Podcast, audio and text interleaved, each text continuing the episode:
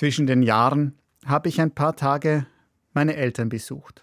Als ich deren Bücherregal in Augenschein genommen habe, habe ich neben den Kommissar Dupin-Krimis meine alte Kinderbibel entdeckt. Ich habe sie in die Hand genommen, sie aufgeschlagen und darin geblättert. Kaum zu glauben, dass mich diese Bilder im Stil amerikanischer 80er Jahre Comics einmal fasziniert haben. Heute ist es mir fast ein wenig peinlich, denn Jesus ist dort wie ein unbesiegbarer Held dargestellt, mit einem beeindruckenden Sixpack und stahlblauen Augen. Und alles ist sehr realistisch gemalt, was deutlich machen will, Jesus war wirklich so. Sehr wahrscheinlich gibt es auch Bilder von Jesus, die Ihren Blick auf diesen Mann aus Nazareth beeinflusst haben, liebe Hörerinnen, liebe Hörer. Schließlich ist kaum eine Persönlichkeit der Menschheitsgeschichte so häufig abgebildet worden wie er. Inzwischen hat sich mein Jesusgeschmack verändert. Aus dem heldenhaften Comic-Stil, der ein sehr klar umrissenes Jesusbild zeichnet, ist ein ungenauerer geworden. Auf meiner aktuellen Lieblingsdarstellung ist Jesus nur dann zu erkennen, wenn ich mich weit genug davon entferne. Im entsprechenden Abstand und mit etwas zusammengekniffenen Augen kann ich das Gesicht eines Menschen mit längeren dunklen Haaren, Bart und einer Dornenkrone erkennen. Doch Jesus bleibt dabei immer etwas unscharf. Gehe ich dann auf diese Jesusdarstellung zu, verflüchtigt sich das Antlitz rasch. Es fängt an zu pulsieren, denn es besteht aus vielen kleinen Gesichtern. Es ist eine Fotokollage. Sie hat der französische Priester Nicolas Jouy Ende der 80er Jahre gemeinsam mit Jugendlichen erarbeitet. Ein Jesus, der aus unterschiedlichsten Menschen besteht. Er sagt mir, entdecke mich im Angesicht deiner Mitmenschen. Unsere kirchlichen Lehren glauben, Jesus recht genau beschreiben zu können. Dabei haben sie immer Jesus den Christus im Blick, den Messias, den Retter, den Sohn Gottes. So wie ihn die neutestamentlichen Schriften, die Evangelien und Briefe ausmalen. Eine Jesusdarstellung aber, wie sie Nicolas Chouy mit Jugendlichen geschaffen hat, bietet uns ein sehr flexibles und konkretes Jesusbild an. Es hinterfragt das klar umrissene, dogmatisch festgeschriebene der kirchlichen Lehren. Vor diesem Hintergrund wollte ich in meinem Bekanntenkreis in Erfahrung bringen, wie Jesus dort gesehen wird und welche Bedeutung er für die Einzelnen hat. Einige der Befragten haben auch die Unschärfe des Jesusbildes thematisiert. Wer Jesus für mich ist, da frage ich mich auch immer wieder. Und ich habe noch keine abschließende Antwort. Wahrscheinlich werde ich auch nie eine haben. Das Leben und das Wirken von Jesus lässt sich einfach in keine Schublade packen. Er sprengt sie alle.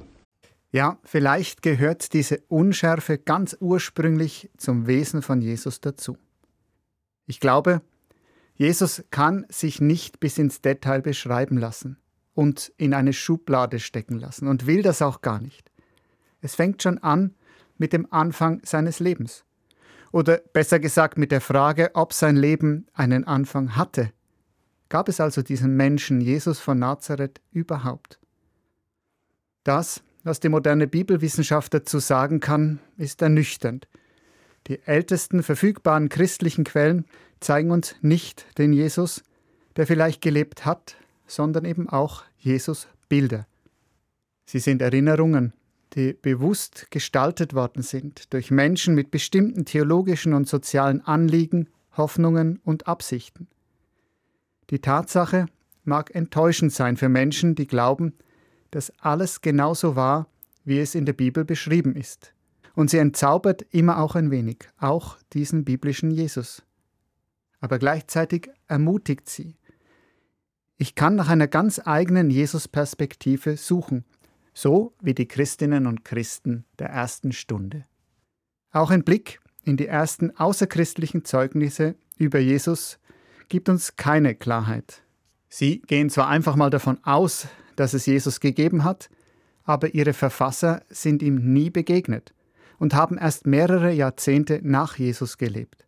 Das bedeutet, es gibt also keinen Beweis, dass Jesus jemals wirklich das Licht der Welt erblickt hat. Einige Bibelwissenschaftlerinnen und Bibelwissenschaftler können sich auch vorstellen, dass der eine Jesus der Evangelien aus mehreren spirituell wirkungsvollen Personen gewoben worden ist. Das würde erklären, warum die Evangelien trotz aller Gemeinsamkeiten auch unterschiedlich von ihm erzählen.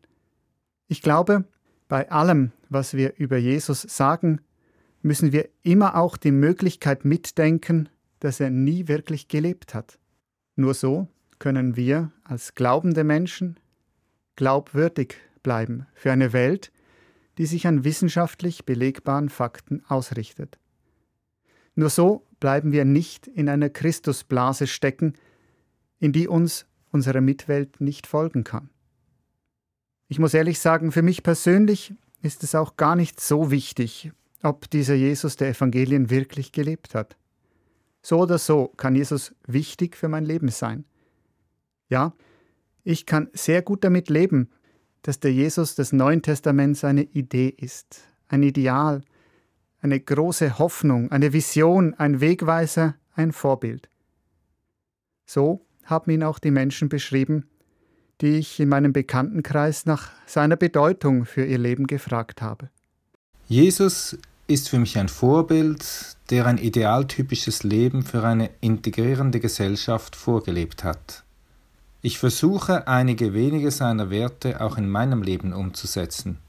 Jesu Tod am Kreuz und seine Auferstehung sind für mich ein Hoffnungssymbol, dass es auch nach einem Bruch im Leben wieder weitergehen kann. Indem ich mich mit diesem Vorbild Jesus auseinandersetze, mit dem, was von ihm, seinem Lebenswandel, seinen Haltungen, seinem Glauben in der Bibel erzählt wird, komme ich ihm nahe. Jesus kann für mich so wahr werden. Und dafür muss er auch gar nicht zwingend als historische Person gelebt haben. Die Liebe von Jesus hat mich unglaublich berührt und prägt. Und darum ist es, wie wenn ich ihn persönlich kennt und erlebt hätte. Vielleicht vergleichbar mit einem geliebten Bruder, wo einfach nicht mehr da ist. Ich rede darum viel mit dem, feiere seinen Geburtstag und brüllen an seinem Todestag. Bis heute prägt Jesus also Menschen dadurch, wie er Liebe gelebt hat. Ein Titel für Jesus hat mir besonders gut gefallen. Für mich war Jesus vor allem ein Liebhaber des Lebens. Die Vögel des Himmels und die Lilien des Feldes hat er ebenso liebevoll gesehen wie die kranke Hand und den krummen Rücken der Menschen, die ihm begegneten.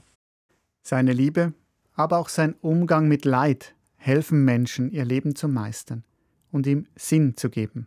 Jesus hat vorgelebt, dass Leid Teil unseres menschlichen Lebens ist, dass es anzunehmen gilt. Diese Haltung ist mir eine Hilfe, um mit Schicksalsschlägen umgehen zu können. Ich lerne von ihm anzunehmen, was nicht zu verstehen ist. Unabhängig davon, ob Jesus wirklich gelebt hat, können wir das, was die Bibel uns von ihm berichtet, als wahr, als wesentlich für unser Leben erfahren. Das Ideal Jesus steht dafür, was alles möglich sein kann, wenn ein Mensch sich und sein Leben am Göttlichen ausrichtet. Jesus schenkt uns einen Blick in eine andere Welt, in Gottes Möglichkeitsraum, in dem Liebe, Freiheit, Gerechtigkeit und Entfaltung wirklich Wirklichkeit werden können. Ein siebenjähriger Bub hat es auf den Punkt gebracht. Jesus ist für mich Gott. Und mit Gott kann man gar nicht leben. Jesus ist für mich Gott. Ohne Gott können wir gar nicht leben. In Jesus wird Gottes Liebe zum Leben Wirklichkeit. Mit seinem ganzen Wesen sagt Jesus Ja zum Leben, Gott in ihm, aber auch Gott in allem, was lebt. Auch ohne eine Gewissheit darüber, dass Jesus wirklich gelebt hat, kann sich jede und jeder von uns ein Bild von ihm machen. Unscharf bleibt es immer. So wie bei meiner Lieblingsdarstellung. Doch wenn wir uns ihm nähern, entdecken wir ganz viel Lebendigkeit in ihm und in jedem Lebendigen gegenüber Jesus. Zu guter Letzt kann Jesus also doch noch historisch wirklich werden. In uns.